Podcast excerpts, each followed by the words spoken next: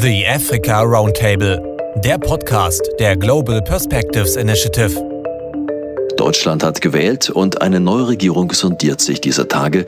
Neue Parteien, neue Programme, neue Köpfe. Was bedeutet das für die deutsche und die europäische Afrikapolitik? Das wollen wir uns heute anschauen und das werden wir tun mit Mo Ibrahim, dem britisch-sudanesischen Mobilfunkunternehmer, der sich für gute Regierungsführung in Afrika einsetzt und sich im Rahmen der Mo Ibrahim Foundation für faire Beziehungen engagiert. Willkommen zu dieser Ausgabe des The Africa Roundtable, dem Podcast mit Danilo Höpfner. Mo Ibrahim, aufgrund der aktuellen Entwicklung im Sudan möchte ich Ihnen zunächst eine Frage zu den jüngsten Entwicklungen im Sudan stellen. Erst 2019 wurde ja die autoritäre Regierung nach ihrer 30-jährigen Herrschaft weitgehend friedlich gestürzt und nun ein Putsch. Mo, der Sudan ist ja Ihre Heimat. Sie kommen von dort. Was erleben wir da gerade? Uh, it is uh, a very critical situation at the moment. Uh, es ist derzeit eine sehr kritische Situation im Sudan. Die Generäle greifen in die Arbeit der zivilen Regierung ein. Die Revolution, die mit einem Militärputsch endete, bei dem die Generäle von Ex-Präsident Ahmed al-Bashir ihn zum Rücktritt zwangen, führten zu einer Art Verhandlung mit der Zivilbevölkerung. Und es wurde eine Form der Partnerschaft als Übergangszeit hin zu einer vollständig zivilen demokratischen Situation angeboten. Das Militär war nicht ganz zufrieden damit. 70 bis 80 Prozent der sudanesischen Wirtschaft befinden sich in der Hand des Militärs und es ist eigentlich eine Form von Militärwirtschaft. Das Militär selbst ist Großunternehmer. Sie kontrollieren den Bergbau, die Finanzdienstleistungen, Export und Import. Genau so hatte Ex-Präsident Bashir das Land schon regiert. Loyalitäten werden durch Plünderungen erkauft. Die aktuelle Politik macht General al-Burhan, der nun die Strippen zieht, zu einem großen Ratsvorsitzenden, also ein ziviles Staatsoberhaupt. Das wäre aber ungünstig für ihn gewesen. Das bestimmte wohl bis zu einem gewissen Grad den Zeitpunkt des Putsches am 25. Oktober.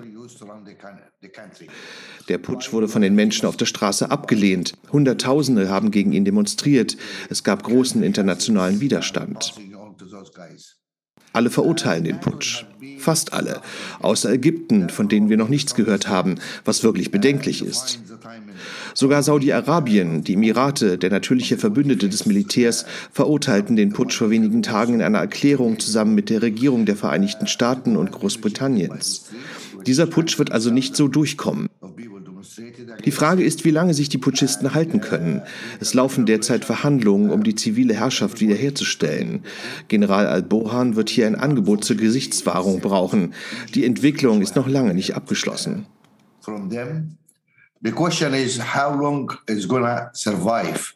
There's negotiation going on now to try and restore uh, the civilian. Uh, Burhan will need some face-saving formula. Uh, so, the situation is really fluid. Nach dem Putsch schrieb das britische Magazin The Economist, die Machtübernahme durch die Armee im Sudan sei ein besorgniserregender Trend. Ihre Stiftung, die Mo Ibrahim Foundation, ist ja eine afrikanische Stiftung mit einem Fokus auf die Bedeutung guter Regierungsführung in Afrika. Nun der Putsch im Sudan, außerdem ein äthiopischer Friedensnobelpreisträger, der als Präsident zum Kriegsherren geworden ist. Sehen Sie darin auch einen Trend für die politische Entwicklung in Afrika? Uh, Danilo, unfortunately, uh, we see a retreat uh, really in the democratic uh, uh, uh, norms in Africa. Leider beobachten wir in Afrika tatsächlich einen Rückzug der demokratischen Normen. Die meisten afrikanischen Länder haben zwar die liberale Demokratie und regelmäßige Wahlen übernommen. Wir sehen in den letzten Jahren aber eine Abwendung davon. Wir haben Probleme in Mali gesehen, Guinea spricht von Problemen im Tschad und schließlich Äthiopien und Sudan. Schauen Sie, wir haben in Afrika ein Problem mit den Armeen, ein ernstes Problem. Diese Armeen verbrauchen enorme Anteile der kleinen Staatsbudgets. Sie kaufen sich von dem Geld Spielzeug. Sie wissen schon, gepanzerte Fahrzeuge, Kalaschnikow-Geschütze und wunderschöne Uniformen. Ihre Aufgabe ist es, das Land zu schützen. Die Waffen richten sie aber gegen uns, gegen die eigenen Bevölkerungen. Sie übernehmen die Macht und regieren uns. Und all das kostet Unsummen. Das ist nicht hinnehmbar. Unsere Armeen führen Kriege und gleichzeitig haben wir terroristische Bedrohungen. Einige Länder verlangen die Zugehörigkeit zu Gruppen und Söldnern. Und wofür das alles? Sie sehen, wir haben hier ein Problem. Einige afrikanische Armeen sind wirklich Schurkenstaaten. Und sie glauben, da sie Waffen haben, sind sie bemächtigt zu führen. Aber vergessen Sie bitte nicht, dass der Aufstieg autoritärer Regime zu einem globalen Problem geworden ist. Schauen Sie sich um, wie viele autoritäre Regime in der einen oder anderen Form um uns herum entstehen. Auch wenn man sie nicht immer erkennt, weil sie schöne Armani-Anzüge tragen. Es gibt leider eine Welle des Autoritarismus weltweit.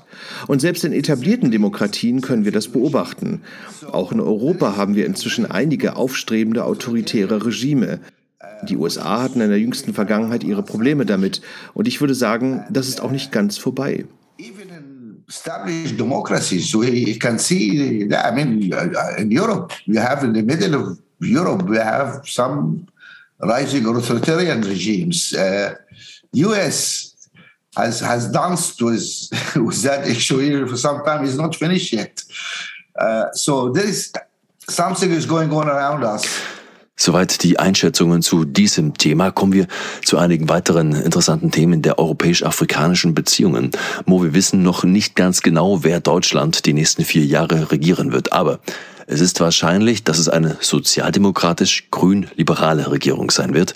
Die Erwartungen aus Kultur, Wirtschaft und Gesellschaft und auch aus dem Ausland sind jedenfalls schon mal sehr hoch. Welche Erwartungen haben Sie an die neue deutsche Regierung? I, I really uh, wish our German friends well, and I hope the uh, new government will, will help take Germany forward and uh, engaging better with the world. Ich wünsche unseren deutschen Freunden wirklich alles Gute und hoffe, dass die neue Regierung dazu beiträgt, Deutschland voranzubringen und sich besser mit der Welt auseinanderzusetzen. Und dass Deutschland ein glückliches Händchen dabei hat. Aus der Ferne gesehen macht es gar keinen so großen Unterschied zwischen der bisherigen scheidenden Regierung und der neuen Regierung, die sich gerade bildet. Aber das muss nicht stimmen. Sie haben aber das Glück, in einem stabilen System zu leben. Das Wichtigste ist, dass die extreme Rechte ihren Einfluss im Land verliert.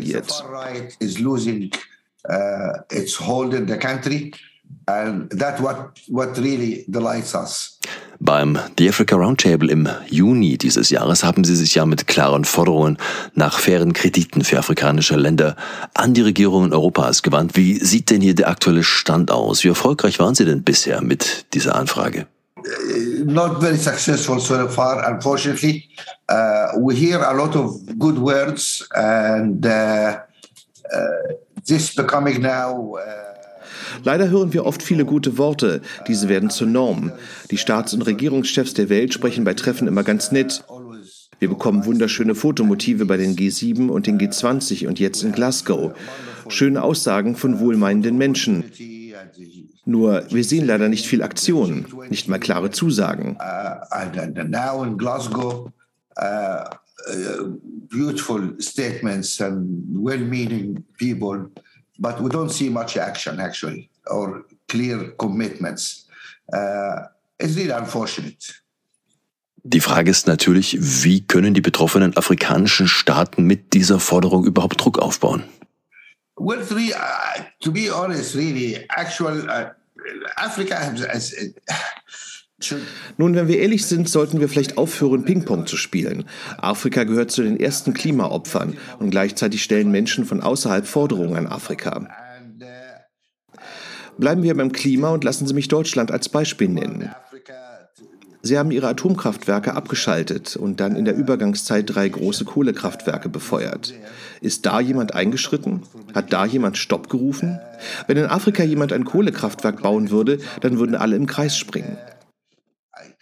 Der Unterschied ist, dass die afrikanischen Länder Gelder von der Weltbank oder von der Afrikanischen Entwicklungsbank brauchen. Und die gibt es dafür nicht, obwohl sie gebraucht würden.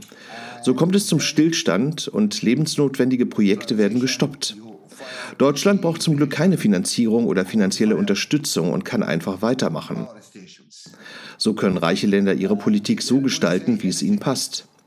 Wenn Millionen von Afrikanern keinen Zugang zu Strom haben, können sie auch nicht arbeiten. Dieses Gespräch hier könnte nicht geführt werden. Es gibt keine Investitionen, es gibt kein Leben, es gibt keine Macht, die im Leben so überlebensnotwendig ist. Die Leute haben nicht genug Strom und wir müssen uns auch mit diesem Thema befassen. Also müssen diese Fragen ehrlich und offen diskutiert werden, warum reiche Länder weiterhin tun, was sie tun. Die Menschen im Westen bestellen heute online, lassen sich Pakete schicken, mehr als je zuvor. Müsste man nicht da ansetzen, wenn wir von Klimaschutz sprechen, bevor man sich an Afrika wendet und uns sagt, nein, nein, nein, ihr dürft dies und das nicht tun, wenn es da ums Überleben geht? Wenn Sie zum Beispiel den ökologischen Fußabdruck eines Afrikaners mit dem eines US-Amerikaners vergleichen, so zeigt sich, der eines US-Bürgers ist etwa 150 Mal so groß. Wo bitte ist hier die Klimagerechtigkeit, von der alle sprechen? Wenn wir ernsthaft über gleiche Wettbewerbsbedingungen sprechen wollen, dann müssen wir diese Fragen vorher besprechen. Hinzu kommt, dass die Weltordnung zusammengebrochen ist, wenn Sie sich die USA anschauen. Die Politiker machen sich Sorgen um die nächsten Wahlen, mehr als um die langfristigen Interessen der Menschheit im Allgemeinen. Die Sorgen um die Wahlen im nächsten Jahr steht dann über allem. Also werden wir alles tun, um das billige Öl, das billige Benzin für ihre Autos sicherzustellen. Das sind die Klagen, wie ich sie hier wahrnehme. Das ist eine wirklich traurige Angelegenheit. Es ist eine Anklage gegen uns als Menschen im Allgemeinen. Und ja, ich bin schon etwas bestürzt und unglücklich über das, was da in der Welt vor sich geht. I'm sorry, but I'm I'm I'm really uh, a little bit dismayed and uh, unhappy uh, about what's going on. Die scheidende Bundeskanzlerin Angela Merkel, sie galt ja als besonders afrikafreundlich, wobei man durchaus hinterfragen könnte, was denn in der deutschen Afrikapolitik so tatsächlich erreicht wurde und was nicht. Wie wird sich denn Deutschland Ihrer Meinung nach jetzt geopolitisch positionieren? That is a very serious question. Uh, we have a, some tectonic shifts in international relationship, uh, and we have an old world order uh, which is is is is collapsing around us. Das ist eine sehr ernste Frage. Wir erleben einige grundsätzliche Veränderungen in den Beziehungen und blicken auf eine alte Weltordnung, die um uns herum zusammenbricht. Die Chinesen sprechen immer lauter mit und die Vereinigten Staaten wissen einfach nicht, wie sie damit umgehen sollen, wie man sich damit auseinandersetzen muss. Und gleichzeitig müssen sie in einigen Bereichen mit ihnen zusammenarbeiten. Zudem gibt es viele offene Fragen, was in den letzten Jahren in den USA selbst passiert ist, wie es um die Demokratie steht. Das ist ein ernstes Thema, das einige Schatten auf die zukünftigen Beziehungen zwischen den USA und Europa wirft. Und dazu gehört auch Deutschland. Ist diese Allianz noch von Bestand und wer hat dabei welche Verpflichtungen? Dann haben wir den Aufstieg der Störenfriede. Wir haben die Russen, die praktisch überall diese Rolle spielen und versuchen, eine gewisse Autorität für ein schwindendes Imperium und verlorenen Ruhm wiederherzustellen. Und dann gibt es noch die fragwürdige Rolle der Türkei. Es wird sehr kompliziert. Und Europa muss sich umschauen und Schlussfolgerungen ziehen, wer Freund, wer Feind oder Konkurrent ist. Und da ist eben einiges in Bewegung geraten. Und da scheint Afrika natürlich eine der besten Chancen für die zukünftigen Beziehungen zu sein. Es gibt eine historische Grundlage. Es gibt diese Beziehung schon, sie ist ja schon in der Geografie begründet. Beide Kontinente sind sich sehr nah. Es gibt viel gemeinsame Geschichte. Manches dabei ist schmerzhaft, andere Dinge sind besser. Wir kennen uns recht gut, denke ich. Es gibt viel Kooperation, aber auch viel Wettbewerb. Das ist eine gute Voraussetzung, denn alle interessieren sich plötzlich für Afrika. Schauen Sie sich die bevorstehenden Afrika-Gipfel an. Es gibt eben nicht nur einen Afrika-Europa-Gipfel in Afrika, sondern auch einen China-Afrika-Gipfel, einen Japan-Afrika-Gipfel, einen mit den USA, der Türkei, Indien und Russland. Sie alle wetteifern nun um engere Beziehungen zu Afrika. Russland, das auch nach Afrika strebt, ist nun schon am Roten Meer, dort wo die Deutschen auch sind. Hier geht es um eine Zusammenarbeit Russlands mit dem Militärregime des Sudan, aber eigentlich um eigene russische Basen im Sudan. Das bedeutet, Deutschland wird ohnehin mit diesen Problemen konfrontiert sein. Wie wird Deutschland mit seinen Streitkräften jetzt planen? Ich denke, das ist eine ernste Frage für Deutschland. Können sich die Deutschen darauf verlassen, dass wir im Katastrophenfall an ihrer Seite stehen? Bases, uh, Russia looking for bases now in the uh, Red Sea, uh, and then one issue about Russian cooperation with uh, the military regime in Sudan because you want to have a base in Port Sudan, a naval base there, and what that what means. Uh, there's a lot of issues, and in Germany, you're going to face an important issue as well.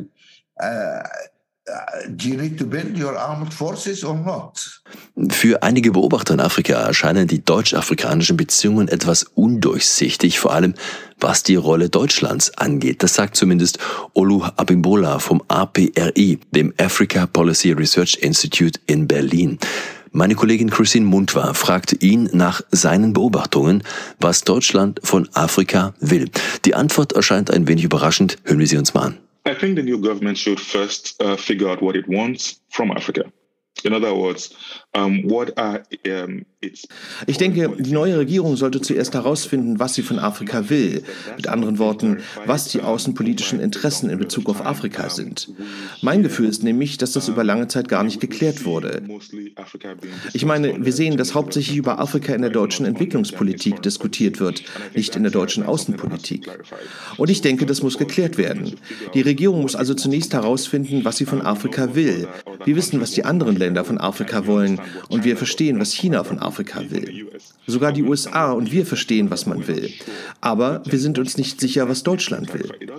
Es muss ja nicht nach außen kommuniziert werden, aber es sollte zumindest intern geklärt werden, denn erst dann kann es bestimmen, wie es seine Politik mit Afrika definiert. Und dann muss es innerhalb der EU geklärt werden. Auch Frankreich hat seine Interessen und als zweitgrößtes Land in der EU eine starke Stimme.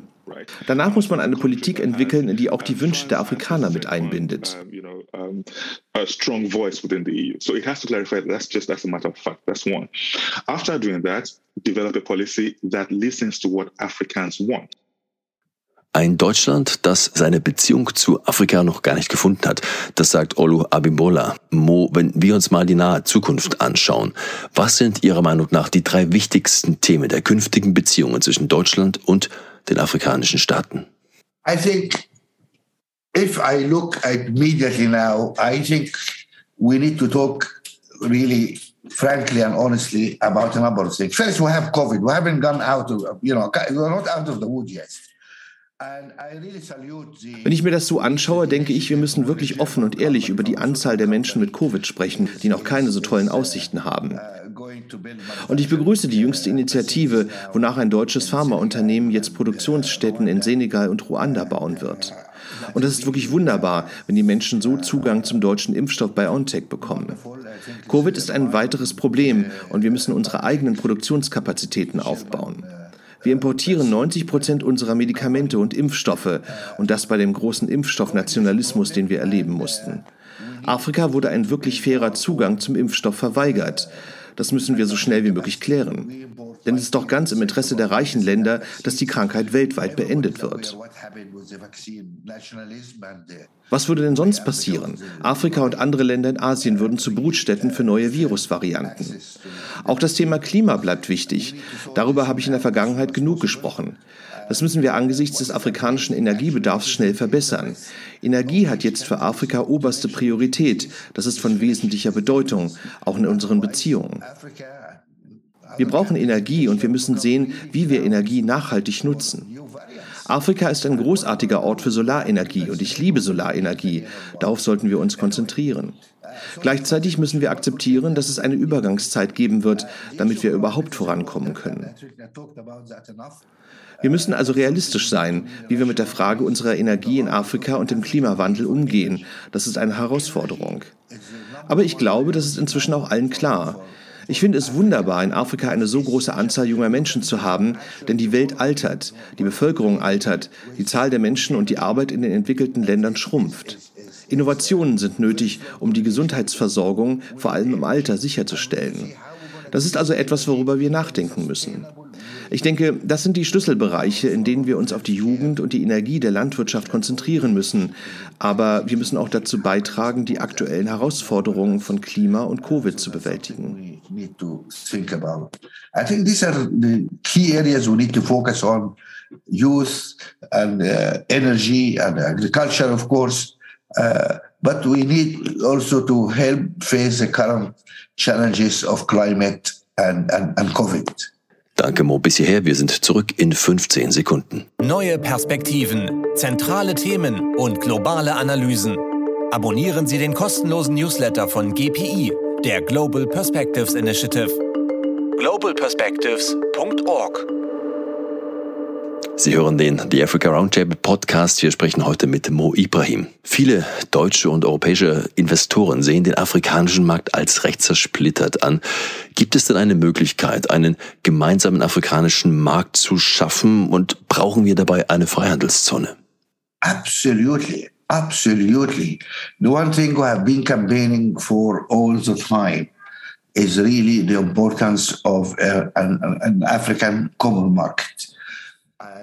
Absolut, die Bedeutung eines gemeinsamen afrikanischen Marktes, genau darum geht es mir schon seit langem. Und ich habe mich über die jüngsten Entwicklungen gefreut, als wir ein Afrika-Kontinental-Freihandelsabkommen hinbekommen hatten, was wunderbar ist. Das ist der Freigeist, den wir brauchen. Schauen Sie, ein gemeinsamer Markt ist ein großer Erfolg für die Gewerkschaften in Europa. Es ist erstaunlich. Er hat dazu beigetragen, das Bruttoinlandsprodukt aller europäischen Länder zu erhöhen. Das Office of Budget Responsibility in London, eine staatliche unabhängige Einrichtung, schätzt, dass das Vereinigte Königreich 4% des BIP verlieren wird. Jedes Jahr wegen des Austritts aus dem gemeinsamen europäischen Markt. 4% des BIP, das sind 70 Milliarden pro Jahr. Das ist der Wert des gemeinsamen Marktes für einen reibungslosen Handel zwischen den Nationen. Afrika braucht das noch mehr, weil wir mehr kleinere Länder in Afrika haben. Wir haben auch mehr Binnenstaaten. Es ist wichtig, auch für die Beschäftigung. An dieser Stelle könnte man auch noch über Migration sprechen, denn 80 Prozent der Migration findet innerhalb von Afrika statt, innerhalb des Kontinents, und Migration sollte mit dem Arbeitsmarkt verbunden sein. Sie werden gebraucht und es vereinfacht Investitionen. Ich möchte nicht in ein Land mit zwei Millionen Einwohnern investieren. I don't want to invest in a country uh, of two million people. Mo, Sie sprachen über den Arbeitsmarkt. Das ist ja eines Ihrer ganz großen Themen. Wie schafft man denn am besten neue, neue, faire Arbeitsplätze in Afrika, auch von europäischen Unternehmen? I think that is a very important subject for many reasons. Jobs, I think, is the main challenge for Africa. Ich denke, das ist aus vielen Gründen heraus ein sehr wichtiges Thema. Jobs, das ist die größte Herausforderung für Afrika, denn aufgrund der demografischen Realität brauchen wir jedes Jahr zwischen 15 und 18 Millionen neuer Jobs, nur um die Nachfrage nach vielen jungen Leuten, Schulabgängern im erwerbsfähigen Alter zu decken. Und jetzt brauchen wir Arbeitsplätze. Und Arbeitsplätze können nur durch Investitionen geschaffen werden. Wir brauchen also Investitionen. Und das ist in Afrika natürlich nicht ohne Risiko, denn wir müssen überall investieren, in Infrastruktur und Energie etwa. Wir müssen Straßen bauen. Wir müssen unsere digitale Wirtschaft entwickeln. Wir müssen unsere Landwirtschaft überarbeiten, denn die landwirtschaftliche Zukunft Afrikas ist riesig und die ist noch nicht einmal erschlossen. Wir brauchen also wirklich massive Investitionen, aber wir müssen auch das richtige richtige Umfeld für diese Investitionen schaffen. Wofür wir uns also einsetzen müssen, und so sind wir bei einem zentralen Punkt, ist die Regierungsführung. Wir müssen Geschäfte in Afrika so viel einfacher und sicherer machen. Wir müssen raus aus der roten Zone. Es gibt genügend Leute, die in Afrika investieren wollen, aber dafür müssen wir Sicherheit durch gute Regierungsführung, transparente Regierungen schaffen. Weg mit der Korruption und natürlich offene Grenzen zu unseren Nachbarn.